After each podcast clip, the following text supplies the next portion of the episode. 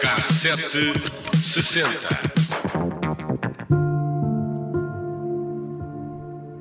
Parece história de um filme, eh, mas passou-se cá, em Portugal. Um bebê foi raptado do Hospital Particular de Lisboa e só dois anos depois foi encontrado.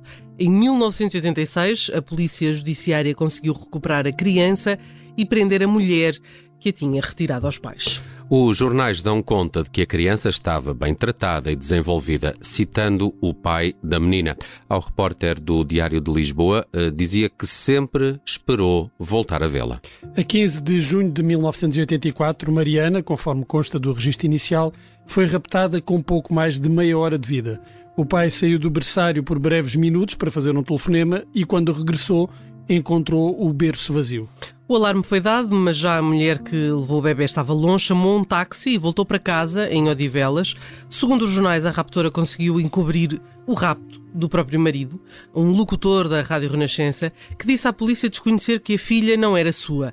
A mulher uh, terá fingido uma gravidez e o marido nunca suspeitou que Ana Rita era, afinal, um bebê de outro casal. Para restar o nascimento da criança, chamou um médico e contou que o parto tinha acontecido em casa com o acompanhamento de um clínico.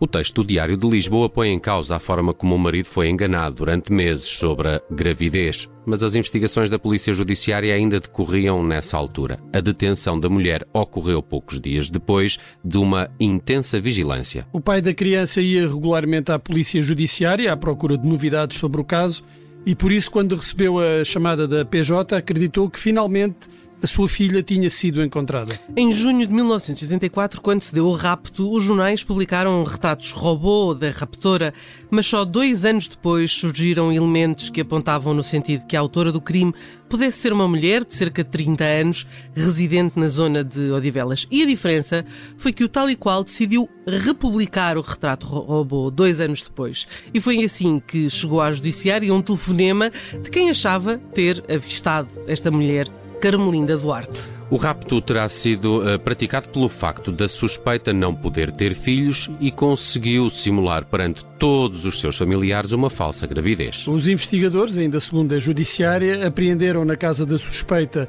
a camisola de malha que a bebê vestia no dia que desapareceu, a mola própria para a laqueação do cordão umbilical utilizada pelo hospital particular e ainda o vestido que a suspeita usava na altura da consumação do rapto. Gostava de guardar coisas, não é? Aparentemente. A criança com dois anos e meio, a quem os novos pais chamavam então de Ana Rita, encontrava-se de perfeita saúde. Um, tinha sido criada com todo o cuidado, como se efetivamente se tratasse da verdadeira filha do casal.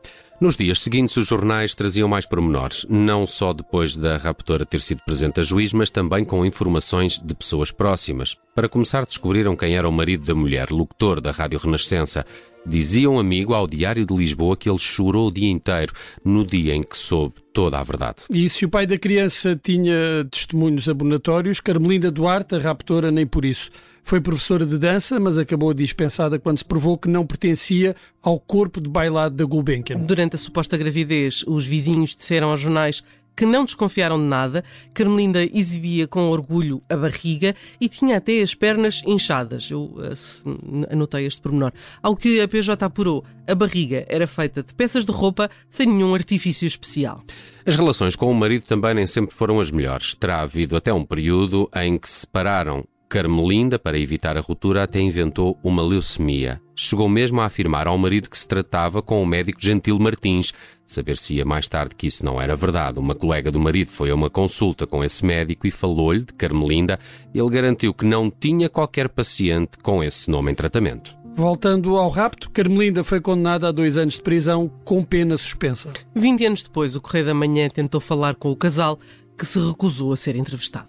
É uma história incrível uh, que ainda hoje me deixa de alguma forma arrepiado. De resto, as inovações nos hospitais e nas maternidades foram muitas por causa de casos destes. Há aquela pulseira que os bebés, quando nascem, uh, lhes é colocada para que, para Sim, neste toque momento, um alarme. Neste assim momento que... tocam um alarme, mas antigamente alarme. não tocava. Exato, em 86 não. E é curioso porque se fores ver a lista de raptos, e eu encontrei alguns, tens muitos raptos a acontecer uh, E, nos e hospitais. esta é uma, é uma história que, que pronto, para quem, para quem tem filhos, é um, é um temor, não é? Típico uh, dos, dos, dos pais e muito mais dos, dos pais que o são mais uh, recentemente. Grande, grande história, trazida aqui à K760 pela Judite França. Entretanto, eu lancei-me neste ano de 1986 e encontrei o top uh, musical no nosso país. E descobri que esta, por exemplo, foi a canção mais vendida nesse ano em Portugal.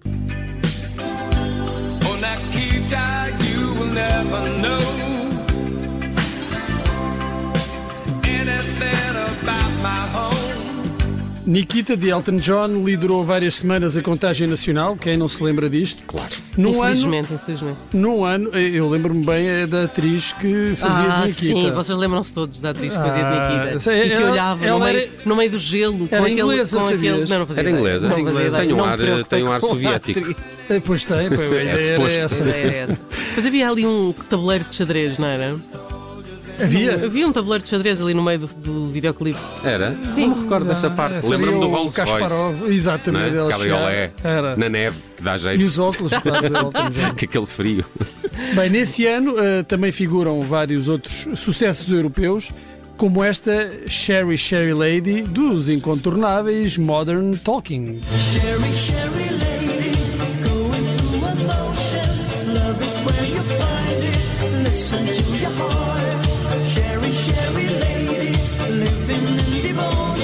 que ainda sei a letra toda disto. É? Não é, muito, é muito difícil. Quatro Eu, frases. eu gosto de- desta parte em falsete. não é? É, assim, eles eram ótimos a fazer isto. Ainda na tabela nacional de singles de 86 encontramos Lady in Red, de Chris de Burgh. Mais uma lady. Mais uma Lady. Um tema que não faz parte do filme Woman in Red, mas que surge numa pequena cena de American Psycho, interpretado em 2000 por Christian Bale. O que se calhar não devem saber, o que eu não sabia, é que em 87 o próprio Chris de Burgh fez uma versão em espanhol do tema a que deu o título de La Dama de Ayer.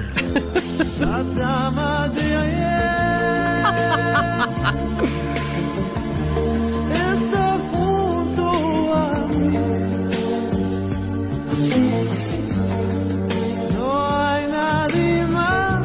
que as pessoas fazem para. É para dinheiro, para eu não estava a dinheiro. pensar o que as pessoas fazem para Ter até dinheiro. espanhol. Ainda é, por cima tra- eh, era uma mulher de vermelho, aqui passa uma mulher de, de de ontem. É uma mulher de ontem. De Datada. rojo, de, de rojo era um bocadinho difícil. La Dama de rojo. Ele não conseguia, não Foneticamente, conseguia. não dá. Esse Não, não, sotaque não, inglês mudem, não dá. mudem. Bem, vamos ao Brasil, que também marca presença no Top Nacional de 86, com Gal Costa, a cantora que morreu neste final do ano, conseguiu chegar ao primeiro lugar eh, do top português de álbuns e de singles com Bem Bom e com esta Um Dia de Domingo, que eh, canta a meias com Tim Maia.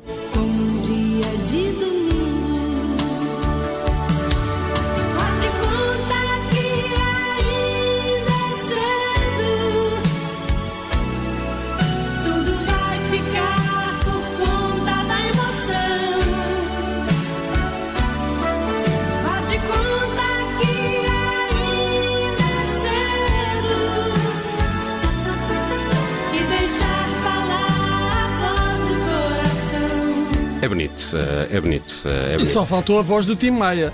Ela aparece aqui, que é Ah, Zeirão, Sim, do Sim, Tim senhor. Maia, sim senhor. Bem, fechamos com os Waterboys. A banda britânica teve em Portugal um dos melhores resultados com o disco This Is the Sea. Chegou ao segundo lugar da tabela nacional, The Whole of the Moon. É o grande êxito desse disco, apesar de em Inglaterra não ter ido além do terceiro lugar do top de singles, e isso só aconteceu em 1991, porque em 85, quando saiu a canção, não passou do número 20 e tal no top inglês. Não sei porque é que terá havido este surgimento em 91. alguém decidiu pô-la num disco.